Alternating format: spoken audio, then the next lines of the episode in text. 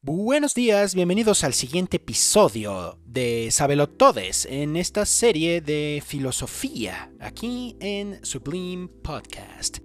Anteriormente, en anteriores capítulos, estuvimos viendo una pequeña introducción acerca de los escritos de los pensadores chinos, de cómo, a diferencia de la filosofía occidental, existía un poco más de relativismo en cuanto a sus doctrinas.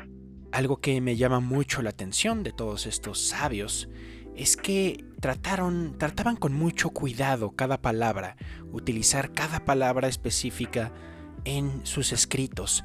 Veremos más adelante cuál es el contraste de esto, cuál fue su impacto, por ejemplo, mucho más adelante en la Reforma Protestante, cuando se quiso divinizar hasta cierto punto los sagrados escritos, la Biblia, y quisieron también tomar ciertos párrafos o ciertos textos de la misma manera en que los orientales lo hacían.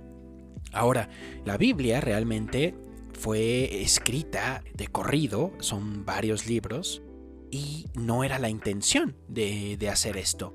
Pero en el episodio de hoy quiero hablar de el gran sabio, de Confucio, de todos pensamos automáticamente en la palabra confusión Incluso hay un video clásico de internet de una Miss, Miss Universo o algo así que, que dijo que Confucio era nada más y nada menos la persona que creó la confusión. Sin embargo, realmente en la vida real, Confucio vivió de 551 a 479 a.C.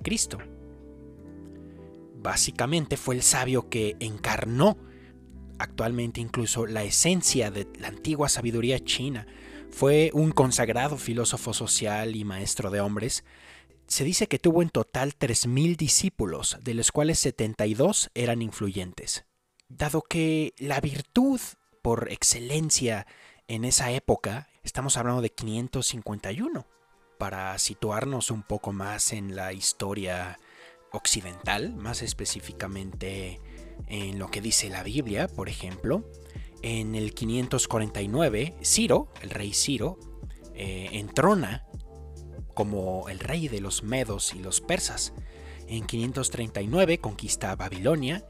En 538 se da el edicto de Ciro, que concede la libertad a los deportados, y se dan los primeros retornos de los judíos a Palestina. En el 515, por ejemplo, se dedica el segundo templo y existen los profetas Ageo y Zacarías, de acuerdo a lo registrado en Isaías, capítulos 56 al 66. Esto realmente es para darnos una idea de en qué época estaba viviendo Confucio y teniendo estos seguidores literalmente al otro lado del mundo, en China. La modestia, como ya mencioné, era una grande virtud. Por eso a Confucio le gustaba presentarse como un transmisor que no ha inventado nada y de hecho insistió en que hay que aprender de los mayores y de los mejores. Me recuerda un poco a también lo que dijo el famoso filósofo natural, el más grande científico que ha existido según muchas opiniones, Isaac Newton, acerca de que él realmente no había descubierto nada, simplemente lo había sistematizado y habría estado en hombros de gigantes, como era su famosa frase. Y Confucio decía lo mismo, él decía que lo único que hizo fue comprender la esencia y absorber los conocimientos que tenía disponible de los antiguos sabios. Todas sus enseñanzas están recogidas en las famosas anacletas, que forman la base de gran parte de la especulación china subsiguiente sobre la educación, el gobierno, la conducta virtuosa. Es prácticamente el equivalente oriental de lo que fue Sócrates y Platón en el occidente.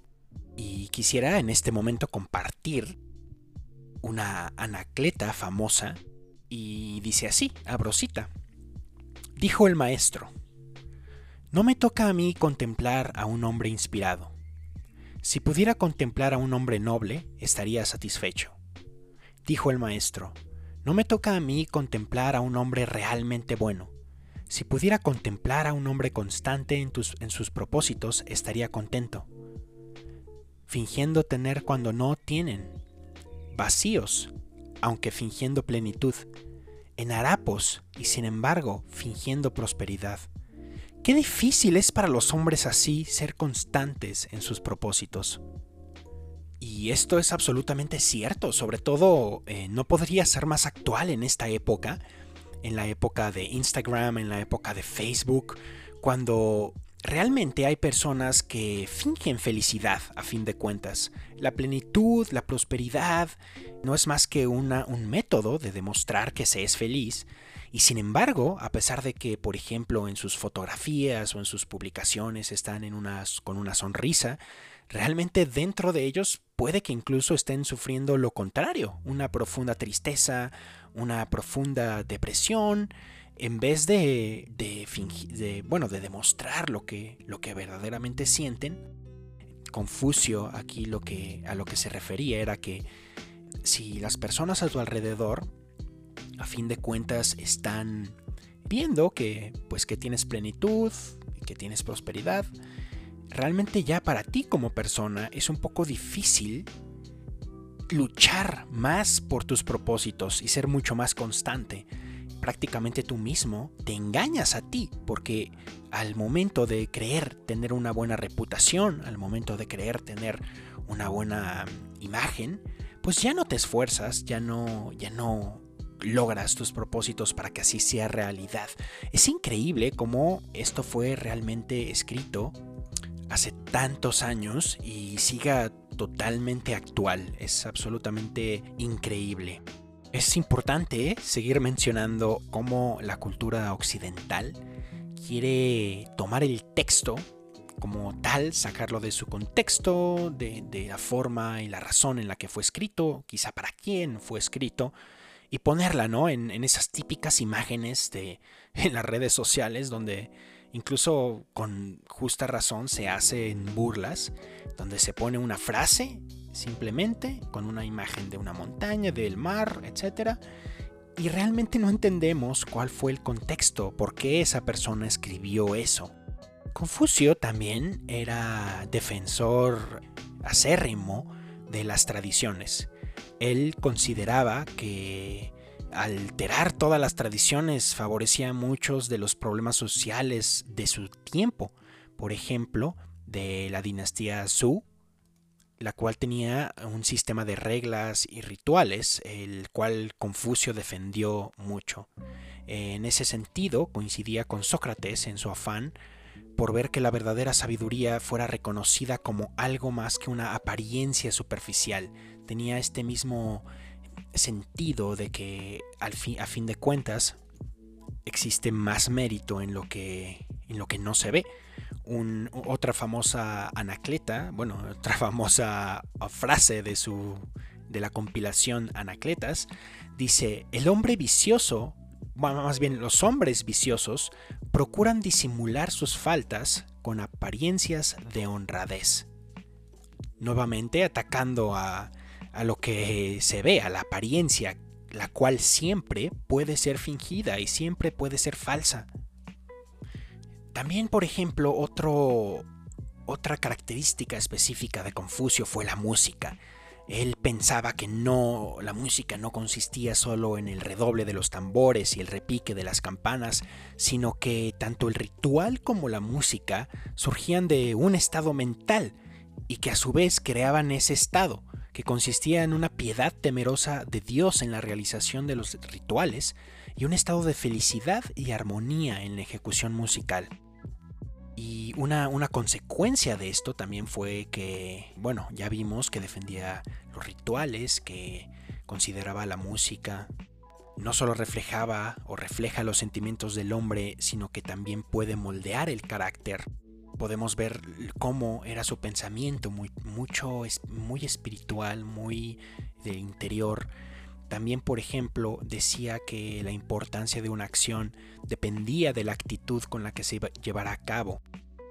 Hay que creer en lo que se hace y hacerlo siempre por el motivo correcto, siempre con la actitud mental correcta.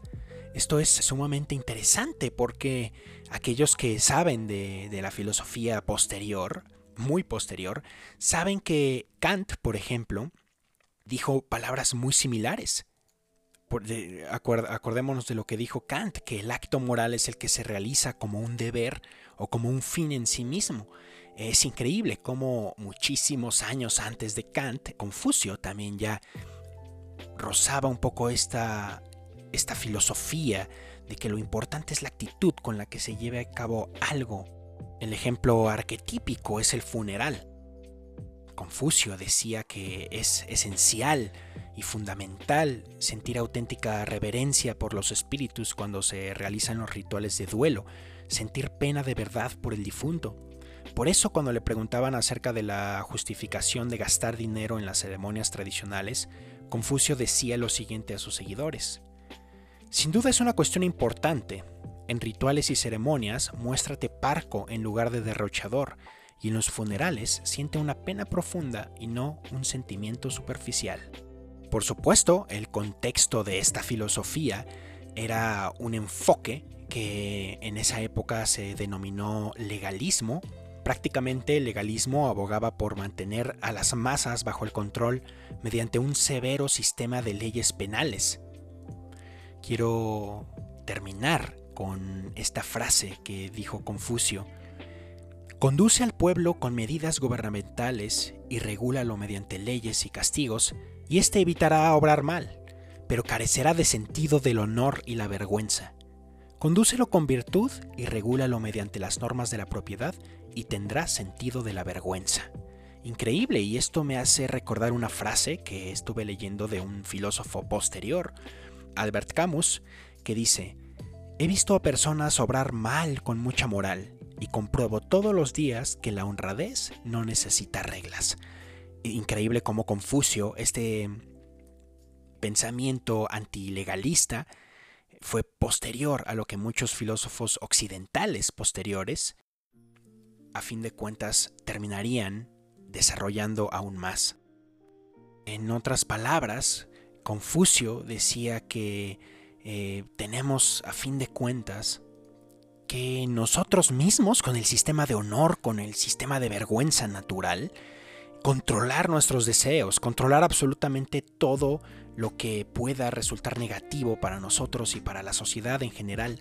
Él, como Sócrates, él insistía en que la naturaleza humana es esencialmente virtuosa, tranquila y serena, pero a fin de cuentas es trastornada por el mundo exterior, es decir, cosas que desear, esto es totalmente contrario a lo que muchos sistemas actuales, por ejemplo la tradición judeocristiana de la culpa inherente que existe, como el ser humano, bueno, a fin de cuentas, después de ser creado, sí era bueno, pero tras alejarse Adán de Dios, que se considera Adán como una figura representante de toda la humanidad, pues nosotros todos somos inherentemente malos. Mi opinión acerca de esto es que yo honestamente creo poco más, eh, no encuentro contradicción en la teoría confuciana o socrática de que el ser humano es bueno por naturaleza. En general, obviamente no se puede generalizar. Ahorita tenemos la ciencia genética que nos obliga prácticamente a evitar dar conjeturas de, esa forma, a generalizar a toda la humanidad. Sabemos que hay genes eh, específicamente que tienden a llevarse, obviamente por herencia, que están muy ligados a, si una persona sufre, por ejemplo, falta de culpa, lo que lo hace ser eh, mucho más osado o psicópata hasta cierto punto, y esto influye directamente pero bueno, Confucio tenía muchísima razón al decir que tenemos que controlar nuestros deseos, ya que eh, si no los controlamos, prácticamente producen todos los males en la sociedad, la rebelión, desobediencia, la malicia, el engaño y cualquier tipo de inmoralidad. Interesante como otro filósofo posterior, Thomas Hobbes, dos mil años más tarde definió esto mismo como el caos, básicamente. Podríamos quedarnos aquí hablando todo el día, todo, muchísimas horas acerca de Confucio.